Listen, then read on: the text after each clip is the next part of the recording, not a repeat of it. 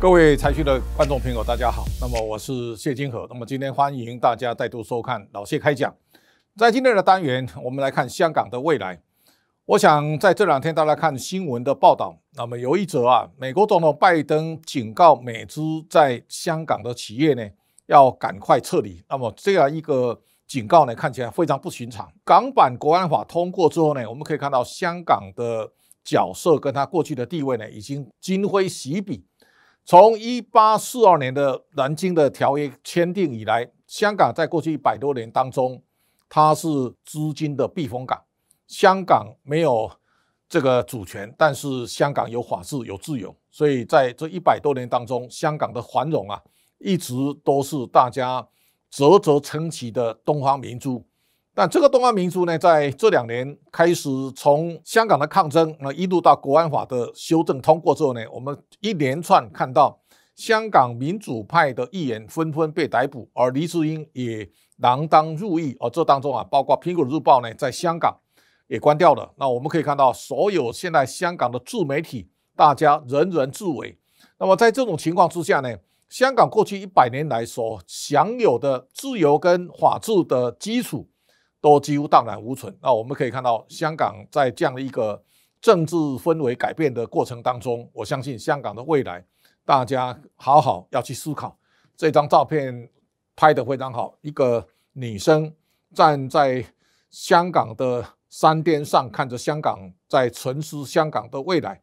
我相信香港现在正在面临百年来从来没有见过的景象。这个情况也是一样，香港的。港边啊，看到香港的大楼林立，这是香港在过去的这个百年当中所创造的经济的奇景。那这段时间，大家可以看到香港开始出现很多人移民潮啊。那这个香港机场人满为患，那么都是要离开香港。一个地方的繁荣是因为人进来，而一个地方的衰落也是因为人要出去。除了人走以外呢，它也会带走资金。这个是未来我们观察香港非常重要的关键的临界点。这个礼拜当中，我们看到香港的国企指数啊，从一万两千两百七十一点六一路下滑到九千六百多。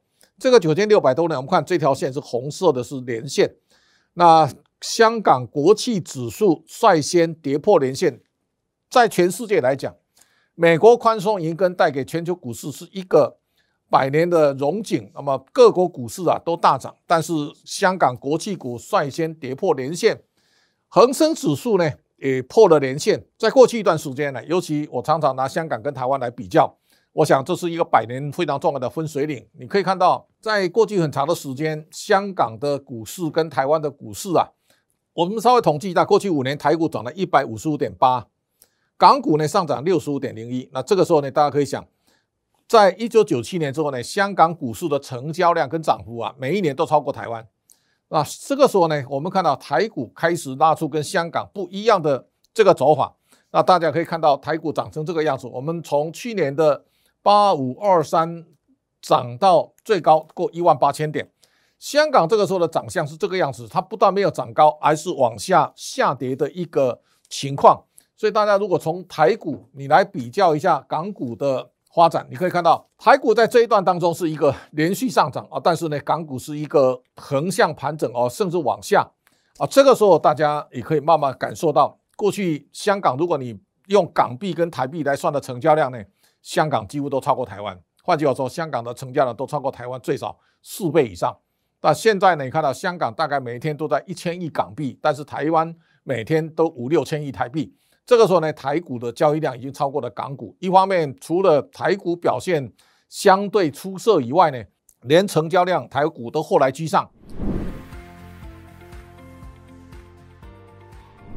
这变化当中最大的分野在哪里？也就是人流、物流、金流的一个移转。去年外资卖超台股是五千三百九十四点七亿，而今年到现在为止。外资对台股的卖超是达到四千七百三十七亿，这个卖超台股超过一兆。如果在过去一段时间，外资每一年只要卖超过三千亿，台股大概一年都会跌超过三千点。但是今年跟去年合并呢，外资卖超台股卖一兆，但是台股不但没有下跌，反而上涨。这个最大的源头是内资回流，而这个内资回流很可能从香港有更多的资金呢、跑回台湾，我想这是一个在政治改变之后呢，我们所看到一个新常态。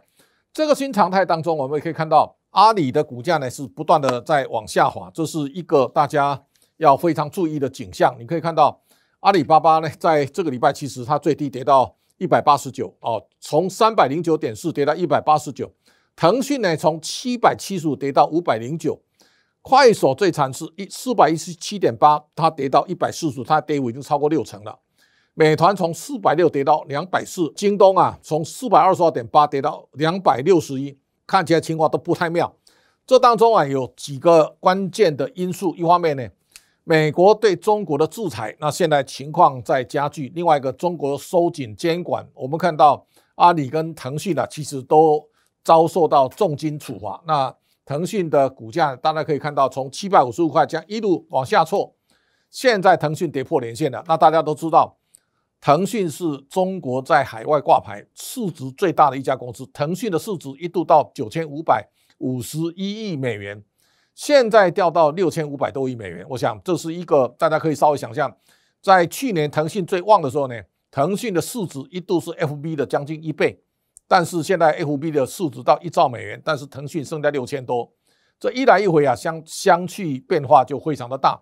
阿里的市值曾经到八千六百八十五亿，但是现在阿里的市值剩下五千六百亿，这个都是在这一轮国际竞赛当中啊，中资股在监管趋严之后呢，那它造成了一个巨大的跌势。当股价连环下挫之后呢，它很可能告诉大家未来可能要发生什么事。好，摩根士丹利呢，最近也是大幅的调降中国跟港股的目标价。你可以看到恒生它削减的目标，它是两万六千九百，那跌八趴哈。那国企股跌十五趴，剩九千五。MSCI 的中国指数啊，跌十三趴，那沪深三百跌五趴。如果大家把去年的整个全球股市稍微看一下，沪深三百在上半年涨幅只有零点三左右，这个大概在全球当中啊，幅度相对是最小的，所以。我相信香港未来的面临的压力呢，可想而知啊。那我们大家可以看到，香港一方面它的重量级的公司啊，现在中国在进行一个狸猫换太子的动作，也就是众多的中资机构呢，开始从美国要移转回到香港来上市。所以我们看到，从去年的阿里，一直到现在的京东到百度，然后的哔哩哔哩哈，那这个众多的公司啊，不断的回港挂牌。照理讲，有众多的公司回到香港以后呢，香港的股市应该会更旺。但是香港不但没有旺，反而更加的衰弱，看起来这个是情况麻烦的。那这些公司啊，上市已经没有办法像先前快手一下子有这么高的超额认购的倍数。而另一方面呢，这一些新股上市以后啊，它没有享受到太甜蜜的蜜月期的股价的上涨，反而很多的公司啊，都是一挂牌之后呢，股价就往下。就栽下去了。那这个时候呢，我相信它会造成众多的投资者来套牢。所以，在过去让投资人趋之若鹜的新股抽签呢，现在看起来逐渐变成票房毒药。特别提醒大家，财讯周年庆订一年送一年，全年最优惠一千九百八十元。中资机构啊，回到香港挂牌，我们也看到它一定会冲击华尔街的投行的生态。我们看到，在类似这一次的滴滴打车的事件呢，滴滴从申请到美国挂牌，从申请到上市大概只花二十天。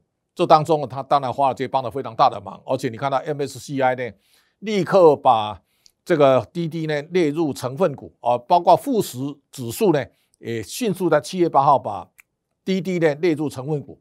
但是现在 APP 被下架以后呢，我相信滴滴等于是被拔掉了牙齿。看起来情况不是很妙。那这个情况，当众多的中资机构不到美国挂牌之后呢，过去靠着 IPO 赚大钱的华尔街的投行，我相信他们的回水也会越来越少。那在这种情况之下，我相信对美国的华尔街众多的巨亨大户们，我相信在中国这一次这块回落呢，很可能会减量。现在中国面对的病呢，就像台湾在九零年代所发生的病是一样的，叫台湾病。为什么呢？当你的股市大涨、房市大涨之后呢，很多的企业不断的扩大杠杆，而这个把杠杆债务弄到极大化。我记得在一九八五年的时候呢，蔡成洲在外头借高利贷的时候，我就相信国泰会出事。为什么？他有众多的金融机构，而蔡成洲又在外面借高利贷，看起来这个危机啊一定会爆发。这个时候我在想，中国呢最可能类似像台湾九零年代翻版的个案，应该是恒大的喜家运。那大家可以看到，整个恒大的现在的债务呢达到一兆九千五百亿人民币。那这个美元债呢，也大概有六千亿人民币左右。那这一些看起来都非常麻烦。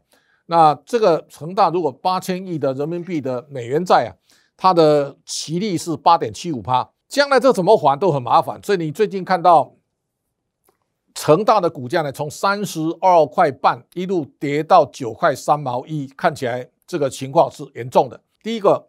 恒大现在一点九五兆的负债，但是它的市值只剩下一千两百五十六亿港币，这个负债跟市值差距太大了，所以将来许家印所承担的债务到底怎么偿还？我相信它会变成中国非常麻烦的问题。如果你从中国平安再到中国恒大这些头上戴着中国帽子的企业呢，现在他们被高的债务所缠身，我相信对中国经济未来的调整。它是压力会非常沉重的哦，这个也就是我们现在所看到香港未来的景况，也就是香港它不会死亡，但是香港会在资金的外流当中，香港会逐渐的往下沉下去，这是未来我们在观察香港经济很可能出现的一个调整现况啊，值得大家来参考注意。谢谢大家。那么今天的这个老谢开讲报告到这里，下周见。